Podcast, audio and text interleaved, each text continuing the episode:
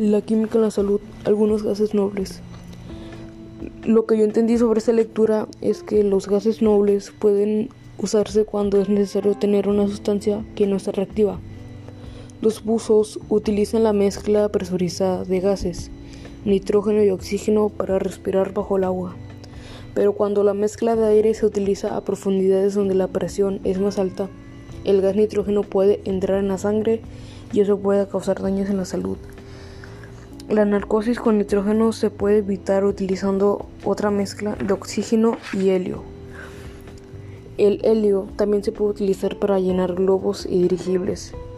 Cuando los dirigibles se crearon se llenaban con hidrógeno, un gas muy ligero, pero cuando entraban en contacto con cualquier chispa o fuente de calor explotaban por la reactividad del gas hidrógeno con el oxígeno.